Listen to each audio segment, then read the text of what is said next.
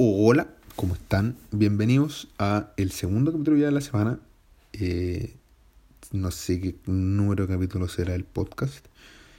En este capítulo vamos a estar hablando acerca de la composición de la NFL, de qué se trata, cómo se juega, las posiciones, mm, entre otras cosas más referentes a la NFL. Yo quise llamarle esto una guía NFL para los fanáticos tal vez que se quieran meter al deporte o que les pueda interesar, pero no entran porque tal vez consideren complicado, tal vez los consideren, no sé, eh, un poco enredado. Yo he escuchado muchos comentarios de que se para mucho, se, se, se golpean mucho. Y aquí yo voy a hacer una guía de NFL, marqué, marqué varios puntos de qué se trata, de cómo se puede trabajar. Y para eso vamos a empezar, yo creo. Eh, primero recordarles que se suscriban al canal. Hablemos de fútbol, o sea, hablemos un rato, perdón. Hablamos de fútbol es un podcast que también recomiendo mucho, un canal de YouTube muy bueno que, que escucho mucho. Que vamos a estar tocándolo en un rato. Hablemos un rato, eh, podcast en Instagram. También pueden encontrarme a mí mi Insta, en mi Instagram personal, Carlos8 Delgado. Y finalmente en Instagram de la Fran, mi bolola, que he hablado varios episodios antes de que esto se tornara deportivo, eh, Fran Sepulcra. Así que partamos, por favor, con el podcast, o sea, con el capítulo, perdón, que me enreo. partamos con el capítulo. Yo creo que es em, fundamental empezar hablando de cómo se compone la liga, que es la NFL y cómo se trata, ¿cierto? Em, bueno, primero la NFL se compone de 32 equipos. Primero, decir que la NFL es una liga cerrada. Es un, ¿Qué se trata como la liga cerrada? Que no hay ascenso, no hay descensos, no hay... Em, no hay... Bueno, no hay descenso, no hay ascenso. Están los 32 equipos durante toda la temporada iguales.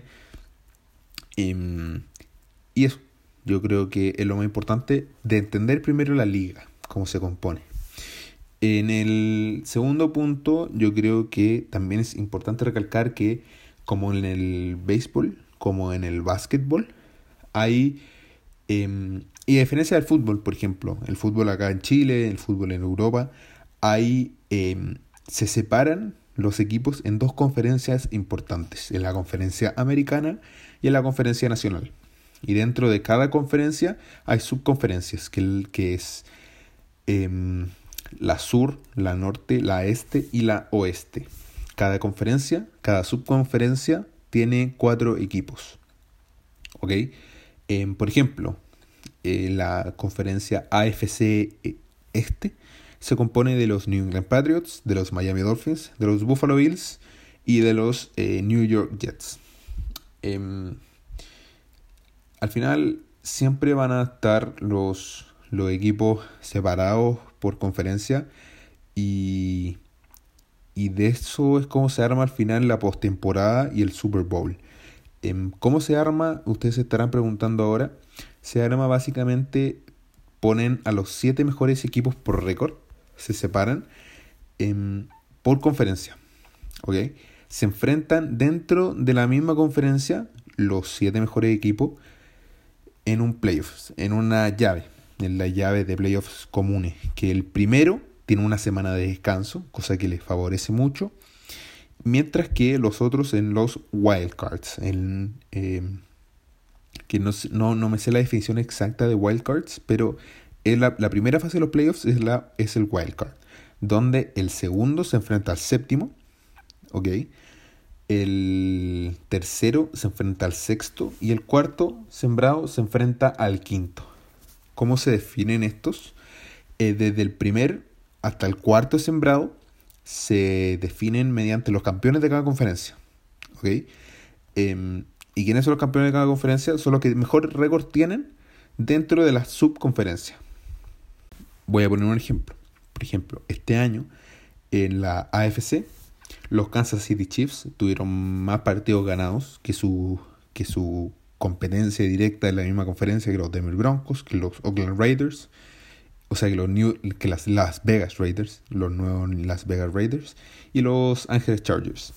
Los Bills tuvieron más ganados que los Jets, que los Patriots y que los Dolphins. Em, a su vez también los Steelers tuvieron más ganados que los, eh, que los Bengals, los em, Ravens y los Browns. Y finalmente estamos contando con, ya dije, sí, finalmente estamos contando con que los, con los eh, Titanes de, de Tennessee tuvieron más victorias que los Texans, los Colts y los, los Jaguars, perdón. Em, ahí están los cuatro primeros sembrados, que serían los que hacen entre comillas de local. ¿Ya?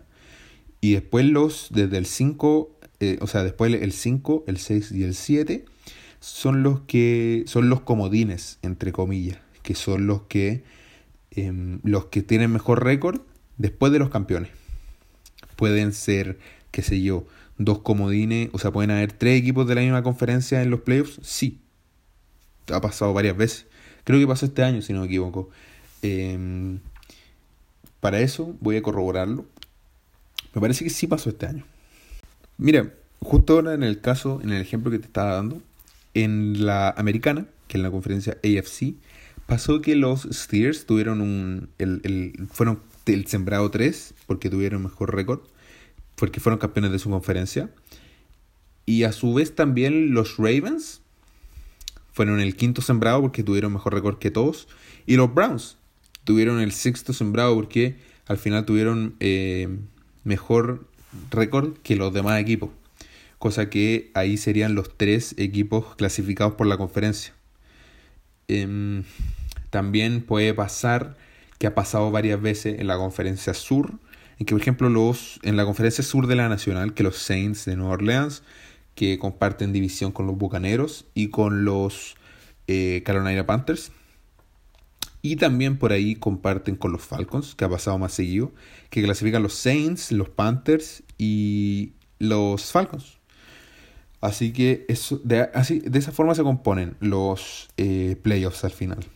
Se componen de em, los primeros cuatro, que serían los campeones de conferencia, más los comodines, que son los que se definen con el quinto, sexto y séptimo puesto, quienes son los que obtengan mejor récord dependiendo de la temporada. ¿Ya? Em, bueno, y tú te preguntarás ahora, ¿y qué pasa si empatan récord el séptimo y el octavo? se ven primero el si tuvieron un enfrentamiento entre ellos. Por ejemplo, vamos a poner un caso. Los Patriots salen séptimos con un 9-7, eh, con un récord de 9 ganados, 7 perdidos. Y los Cleveland Browns tienen un 9-7 también y están octavos. Ahí se ve el récord de primero cómo fue el enfrentamiento entre ellos. Ya, si el enfrentamiento entre ellos lo ganó los Patriots, pasan los Patriots primero. Pero si es que no se llegan a enfrentar, se, ven la, ve la dificultad del el eh, calendario. ¿Qué es la dificultad del calendario? Se, la, la dificultad del calendario se ve cuando se ve desde la temporada pasada los rivales que se enfrentan, cuántas victorias tuvieron, cuántas derrotas tuvieron, si fueron más equipos de playoffs que, que, que, que, el rival, y así, se ve la dificultad del calendario. Em, ahí no, no puede dar empate porque nunca hay empate. Es matemáticamente imposible que haya un empate. Así que eso, así se definen los playoffs, que es algo súper importante de entenderlo. En el segundo punto más importante que yo creo que es eh, necesario explicar, mucha gente pregunta por el draft. ¿Qué es el draft de la NFL? ¿O cómo llegan los jugadores a la NFL? No es, em, no es como el fútbol soccer, no es como por ejemplo el rugby, no es como varios deportes que tienen categorías inferiores y van ascendiendo depende de la edad, no. Em, es un sistema bastante simple pero también complicado a la vez de entender que te lo voy a tratar de explicar ahora de la manera más fácil y más simple, ¿ok? Dentro de la vida del jugador ya está el, el, el la etapa del colegio, ¿ok? Después del colegio se ranquean a los mejores jugadores salidos del colegio, del colegio normal. Em, dentro de esos jugadores le llega ofertas de las universidades. Universidades que tienen planes de fútbol importantes. ¿ok? Entre mejor el prospecto, que el prospecto se define como el jugador, entre mejor el prospecto, eh, porque los prospectos, los jugadores salidos del colegio se eh, marcan de 5 estrellas, que sería el mejor, 4 estrellas los, mejor, los buenos pero no los mejores, los tres, las 3 estrellas los que están al medio y así. Le llegan ofertas de universidades. Y después se ve lo que se hace en la universidad para ser drafteado. ¿Dónde están las universidades donde compiten? En la NCAA, que es una inmensidad de universidades. Te digo que son deben ser 500 universidades, por decirte un número. Tal vez me esté pasando, tal vez no. Son 500 universidades em, ordenadas por conferencia. Aquí también está la más poderosa, que es la, la SEC, la CES. Eh, em, no, SEC, perdón. Que es la Universidad de Alabama, del SU, donde han salido varios picks eh, bien altos, varios jugadores muy buenos. También está el Big Ten, el Big 12, em, el Pac 12 también. Son, son conferencias de universidades que al final donde salen los jugadores. Pero no porque esté en una muy buena universidad vaya a ser el mejor jugador. O no que porque sea y no tan buen jugador eh, vaya a ser eh, un mal prospecto o, o, no sé. Em, después de la universidad, pasado tres o cuatro años, eh, tú decides si ser elegible o no para el draft. ¿Ok? El draft al final, aquí es donde llegamos, el draft de la NFL es cuando los jugadores, o sea, cuando los equipos profesionales seleccionan a los jugadores salidos de la universidad, a los mejores prospectos. ¿Y cómo le escogen? Es un proceso bastante largo. Primero parten con, en un año normal, no en año de coronavirus, parten con el combine que es el Combine, es un, un par de días que donde los atletas, donde los deportistas muestran sus talentos. Me muestran sus talentos en diversas pruebas. Son seis pruebas, me parece, que son las 40 yardas, que tan rápido pueden correr 40 yardas, salto vertical, salto horizontal, salto alto y salto largo. Eh, banca también, y me parece que son esas cuatro, si no me equivoco. Eh, y después, eh, después depende del, de la posición, por ejemplo, el wide receiver, que son los receptores, eh, tienen pruebas de tres conos, que son cómo se mueven en espacio cerrado al final, eh, qué tan buena tienen las manos, eh, refiriéndome a las recepciones. Depende la, depende de las posiciones, pero al final esas cuatro pruebas son las claves. El salto largo, salto alto el sal, el, las prebancas y los 40, las 40 yardas. Después de eso, se miden y se ven qué tan buenos prospectos son, tanto físicamente como eh, talentosamente, hablando de fútbol. Em, eh, de, con eso se mide después el Pro Day, que es lo mismo que el Combine, pero el Pro Day son, es como un Combine en la universidad, donde se pueden mostrar más cómodos, donde practican al final con sus compañeros, porque en el Combine le tiran siendo mariscal de campo, tiran la pelota a cualquier, a cualquier jugador. Eh, siendo receptor, cualquier mariscal de campo te puede tirar la pelota. Pero en el Pro Day tienen una ventaja porque al final entrenan con sus mismos compañeros, con los que tienen más química, con los que son amigos, con los que se conocen. Y después ese combine y después ese Pro Day, los equipos eh, ven quiénes son los, los, prospectos que más necesitan.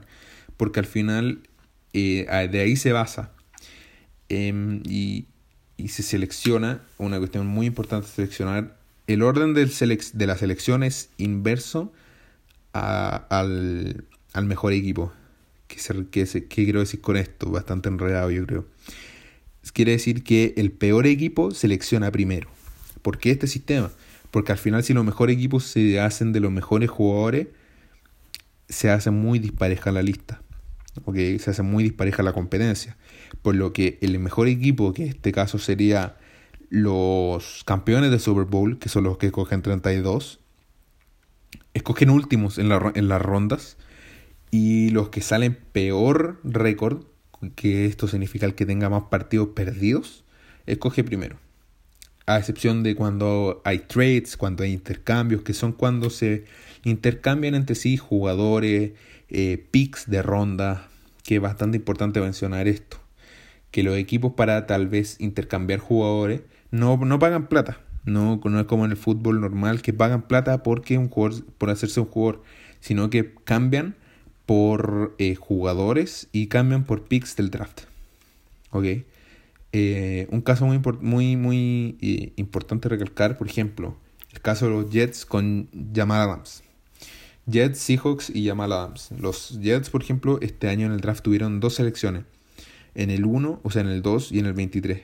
En el 23, ¿por qué? No pueden seleccionar dobles si son un equipo. Porque intercambiaron eh, a Jamal Adams, un safety bastante bueno. Que después vamos a hablar qué es un safety. Un safety bastante bueno. Eh, a los Seahawks. Porque lo necesitaban, necesitaban mejorar su defensa. ¿Y, por qué, ¿Y cómo lo intercambiaron? ¿Le pagaron los Seahawks a, a los Jets? No. Le pagaron con rondas del draft, con jugadores que, y por eso es que seleccionan doble, no, no porque son dos equipos y, y, así. ¿Ok? Em, hablando del draft, ya estaríamos listos con el draft. Eh, al final los mejores, lo, lo, los, los peores equipos se hacen de los mejores prospectos del draft para poder mejorar a la franquicia en sí. Tal vez a veces no funcionan, a veces sí funcionan, pero lo, lo importante recalcar que no por seleccionar primero vaya a tener el mejor jugador. Por ejemplo, un caso demasiado importante mencionar. El caso Tom Brady. Caso Tom Brady. Si conoces algo del deporte americano, vais a saber que Tom Brady es el mejor jugador de todos los tiempos del fútbol americano para mí. Es un, para muchos es el GOAT, que es el greatest of all time. Em, al final, ¿por qué es un caso tan remarcado? Porque Tom Brady fue el sexto mariscal de campo seleccionado. Sexto mariscal de campo en el puesto 199. O sea, 198 jugadores salieron antes que él. Y es el jugador más recalcable de ese draft. O sea, si me preguntáis algún jugador del draft del 2000, no tengo, o sea, del 99, perdón, no tengo ni idea quién es. No hay ningún Hall of Famer, no hay ningún eh, Pro Bowler no se sabe. ¿ok? Entonces es muy importante recalcar eso, que no por ser mayor sembrado, o, sea, por ser mejor pick, el pick más alto que, que, otro, signifique que vaya a ser mejor jugador. Es, lo, es por lo general, pero no porque tenga ahí, no porque haya sido seleccionado más alto, vaya a tener un mejor futuro que el otro. Hay demasiados casos. Por ejemplo, Travis Kelsey, George Kittle fueron seleccionados en cuarta ronda ahora son los mejores Tyrant de la liga. ¿Ok? Entonces eso. Eh, y en segundo lugar, ¿cómo llegan otros tipos de jugadores no americanos por el programa internacional? El programa internacional, no sé si uno postula. Aquí soy bastante desconocedor del tema del programa internacional, pero son atletas fuera de Estados Unidos que no hicieron toda esa carrera futbolística que hacen los típicos jugadores de fútbol americano Em, que al final tiene el mismo proceso del draft, pero sin el proceso de universidad, sin el proceso del colegio, de pasar de universidad al colegio, o sea, del colegio a la universidad por todos los años de fútbol y todo eso. Juárez eh, actualmente entró Samis Reyes, el primer chileno a entrar a la NFL en el Washington Football Team. Está Jacob Johnson, el fullback de, de los Patriots está Alfredo Gutiérrez, el tackle de los 49ers que entró ahora. Alejandro Villanueva, me parece, el, el tackle de, de, los Steelers, ahora de los, eh, ben, eh, de los Baltimore Ravens, que si no mal recuerdo también llegó por el programa internacional. Entonces también es un, em, también un proceso de llegada de jugadores. ¿ok? Em, ahora yo creo que también es básico hablar de las reglas, obviamente. Las reglas básicas. Ya hablamos de las divisiones, ya hablamos de cómo se compone la NFL por grupo, eh, por conferencia, por, por subdivisiones. Ahora también hablamos cómo llegaban los jugadores, cómo, cómo se hacían los, los equipos de jugadores y todo ese tema. Yo creo que ahora es importante hablar de las posiciones, de cómo se juega, de los partidos, de las reglas básicas, de qué se trata el fútbol al final. Eh, partamos con las posiciones. En el fútbol, a diferencia de otros deportes, eh, como el básquetbol, como A diferencia de otros deportes, yo creo que este es el único deporte que es así. Están, hay tres tipos de equipos. ¿A qué me refiero con tres tipos de equipos en un mismo equipo? Está la ofensiva, está la defensiva están los equipos especiales. La ofensiva se compone del mariscal de campo, que es el que reparte el juego, el que a los pases es el jugador más importante del equipo de la ofensiva. Está el están los wide receivers, que por lo general en un ataque normal son entre 3, eh, entre 2 y 3, que son los receptores de la pelota, ¿okay? que son los que se encargan de eh, buscar yardas, buscar eh, pases largos. Están los ends, que por lo general es uno por, por, por, por lanzamiento de juego que son que tienen un rango muy parecido a los wide receivers, pero también se dedican a bloquear, son wide receivers más pesados, Tyrants son los que son más pesados, los que son más altos, que se dedican también a bloquear en la línea, que se dedican a tal vez a darle un poco más de tiempo a los eh, a los mariscales de campo para pasar. Al final yo creo que son los eh, son los, los Tyrants son wide receivers más pesados y más grandes, son los wide receivers grandes, entre comillas por así decirlo. También está el running back y el fullback el running back y, el fullback, ¿a qué se dedican? Se dedican a correr la pelota. Se le pasa la pelota para correr, para buscar yardas, porque en general son los jugadores más rápidos del equipo. Eh, que son los que se dedican al juego terrestre. Eh, eso es con la ofensiva en ataque. Ok, eh, ¿a qué me refiero con ataque? Porque ahora está la, el front seven. ¿A qué me refiero con el front seven? Hay una línea que es la línea ofensiva, en que están los tackles, que por lo general son dos, están los guardias, que son dos también, y está el centro. Eh, se dividen en el tackle izquierdo, el tackle izquierdo y el tackle derecho, que son los extremos de la línea ofensiva. Están los guardias que van eh, eh, a la izquierda y a la derecha, o sea, dependiendo del lado donde se encuentren. Y el centro, que es el, que bloquea la pelota que, como dice el nombre, está al centro de la línea. ¿A qué se dedican estos? A que se encargan principalmente de que los tackles defensivos o, la defensa no le llega a buscar al mariscal. ¿Ok? Eh, los tackles, por ejemplo, por, por lo general, se dedican a cubrir más afuera. Los guardias se dedican a cubrir más al centro de la línea defensiva. Y el centro es el que pasa la pelota hacia el mariscal de campo y después tiene la función de bloquear. Ok, entonces tenemos em, a los 5 de la línea a los cinco de la línea ofensiva y a los 6 que por lo general son 6 o 7 de la ofensiva. Ahora en la defensiva esto varía mucho, o sea en la ofensiva esto no varía tanto como si varía en la defensiva. En la defensiva tenemos a eh, dependiendo del plan de juego, tenemos a los edge y tenemos a los tackles, a los defensive ends y a los defensive tackles. Los edge son al final los eh, de, afuera de la, de, la, de la línea de defensa, que serían al final los que cubren los tackles, y los defensive tackles serían los que cubren el centro y los guardias. Eh, ¿Por qué se llama Edge o Pass Rusher? Tienen bastante nombre porque al final los Edge son los que se dedican especialmente a taclear al mariscal de campo, a buscar al mariscal de campo. Eh, después tenemos a los tackles, que serían los centrales, los que intentan pasarse por el medio de los guardias y hacerle la vida imposible al final al, mariscal de campo. Eh, atrás de ellos tenemos a los linebackers, que depende de cómo se proponga el juego, hay entre 3 y 4, eh, que al final son los defensive tackles y los defensive ends, pero más libres. Los que se encargan tal vez del pase, los que se encargan de no tener un contacto tan estrecho con la línea ofensiva, sino que poder ir por el lado, buscar el tackle, a los, a los mariscales, ir a buscar tal vez a los running backs, son al final los, los de la línea ofensiva, pero más línea defensiva, pero un poco más libres. ¿Ok? Eh, que tienen un poco de mezcla con los cornerbacks y los safeties, que vamos a hablar ahora. Los cornerbacks y los safeties tienen una función bastante eh, similar. Son los que intentan bloquear o eh, cubrir el juego aéreo. Los cornerbacks, por lo más general, son los que se dedican a defender a los wide receivers. En, en la defensiva uno a uno, los cornerbacks están con los wide receivers.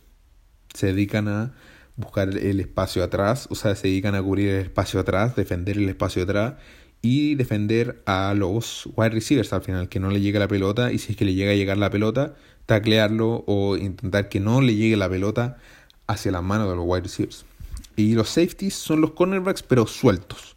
Estos se encargan a cubrir las zonas, cubrir los espacios mucho más atrás. En el rugby sería un símil de los fullbacks. Eh, y al final cumplen funciones muy parecidas. Eh, por si ustedes se preguntan. Eh, ahora voy a dar ejemplos de jugadores que son de, cada posición. Ah, me faltan los equipos especiales. Los equipos especiales es una mezcla al final de los de la ofensiva con la defensiva. Que los equipos especiales aparecen cuando se tiene que patear un gol de campo, que es cuando el pateador. O sea, lo, el, el, equipo especial aparece el pateador y el punter. Que el pateador es el que, como dice el nombre, patea a los palos, a los postes, en búsqueda de dos, de uno o tres puntos. El punto, el un punto es cuando el punto extra después meter un touchdown.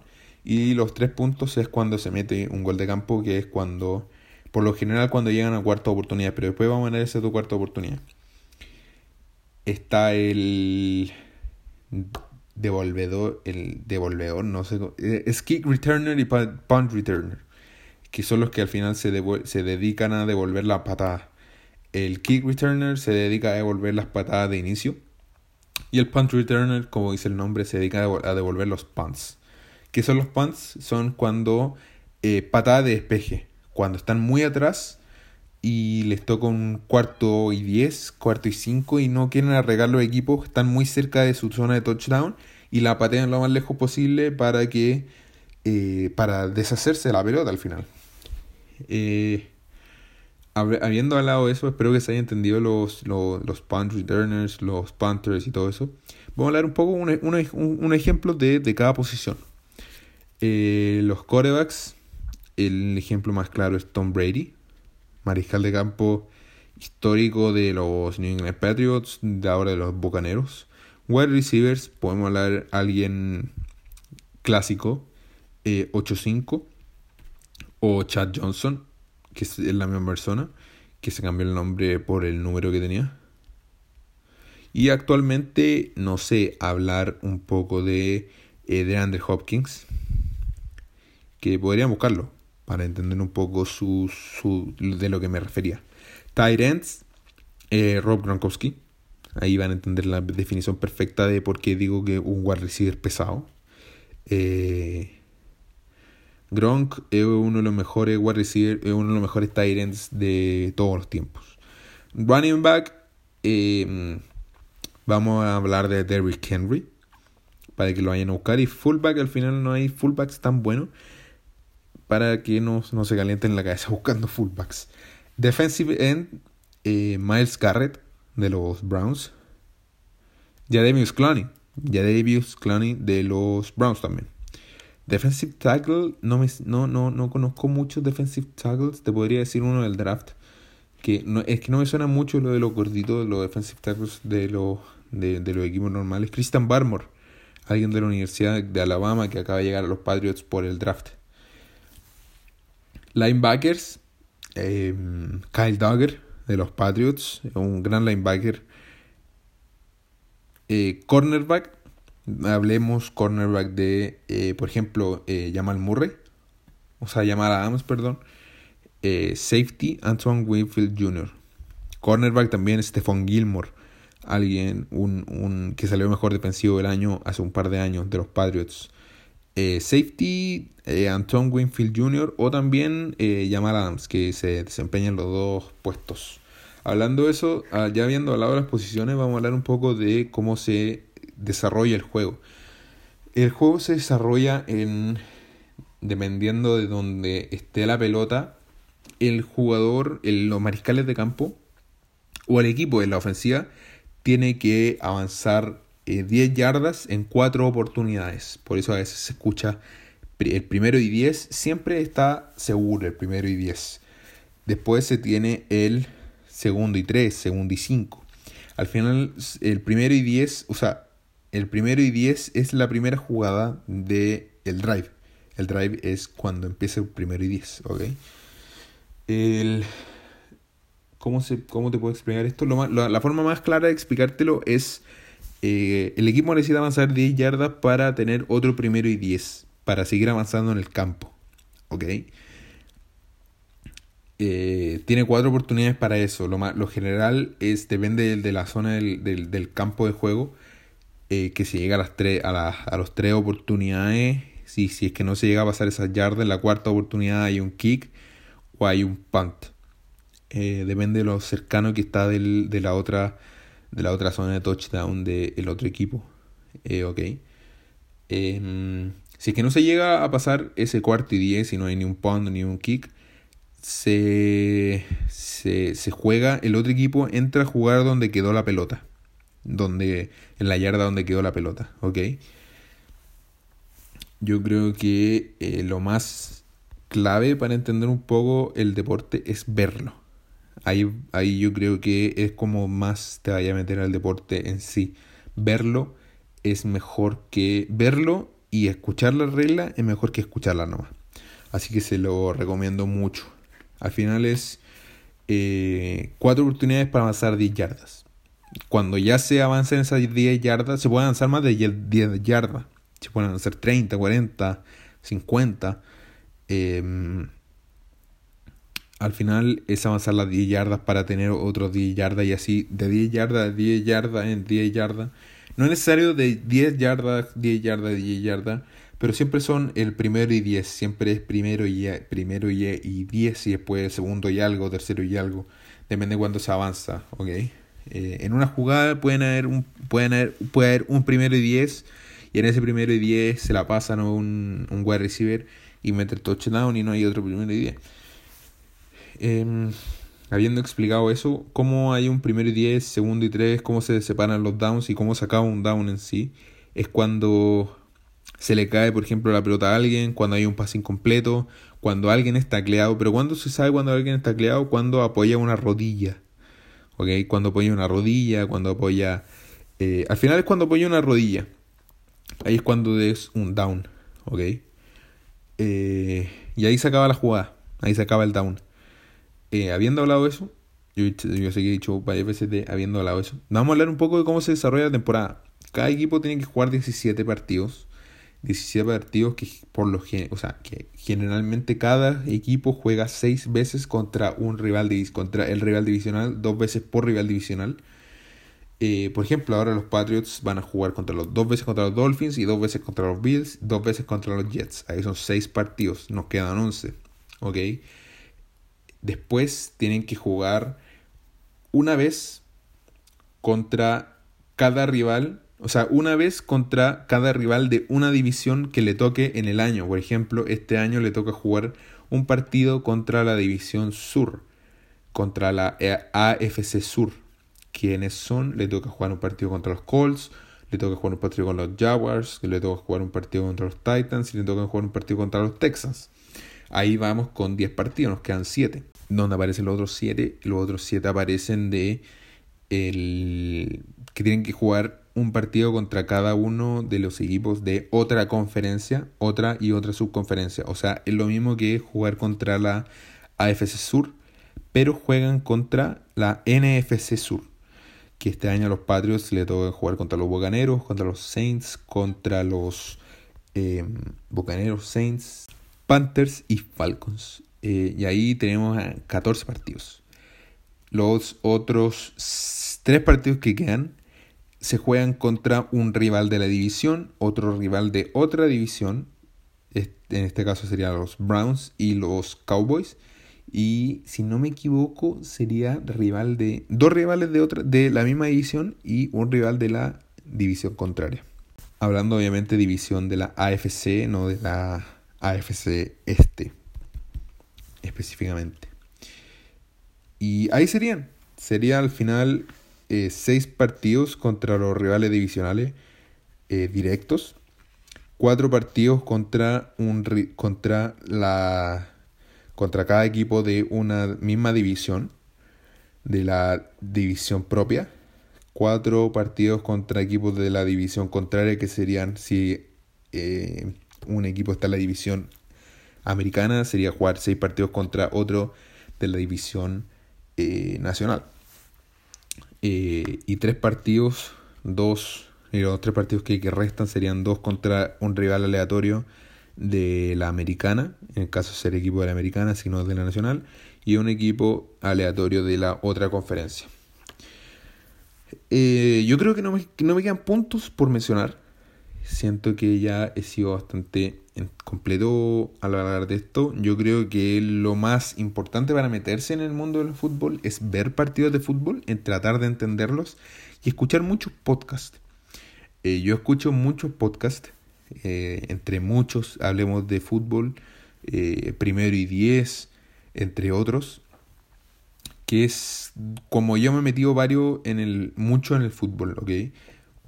Donde he adquirido mucho conocimiento en el podcast, viendo fútbol, eh, escuchando los deportes, o sea, escuchando los comentaristas gringos hablar al final, que es donde más se aprende. Así que yo creo que eso es, mi recomendación principal, es verlo, tratar de ver videos, tratar de ver highlights, tratar de ver, em, escuchar podcast, ver programas, yo creo que es lo más importante para meterse en el deporte. Así que eso, espero que les haya gustado estos 36 minutos 45 segundos que estamos llegando ahora. Muchas gracias por los que se quedaron. Y nada, le agradezco de nuevo a los que se quedaron, a los que me están escuchando hasta ahora. Muchas gracias por escuchar. Muchas gracias por estar aquí nuevamente. Así que eso, nos estaremos viendo mañana en otro capítulo nuevo. Eh, o en el próximo capítulo, si es que no lo estás escuchando el mismo día. Así que muchas gracias por escucharnos nuevamente. Síganos en las redes sociales porque vamos a estar subiendo contenido cada vez que vayamos a subir un video nuevo o cada vez que pase algo bacán. Em, vamos a intentar que esté bastante activa la página. Así que eh, nuevamente muchas gracias por escucharnos. No saben cuánto le agradezco. Y síganos, hablemos un rato eh, podcast. Carlos Delgado, mi personal, y Fran Sepulch, el Instagram de mi hermosa novia. Así que eso. Nos vemos en un próximo capítulo.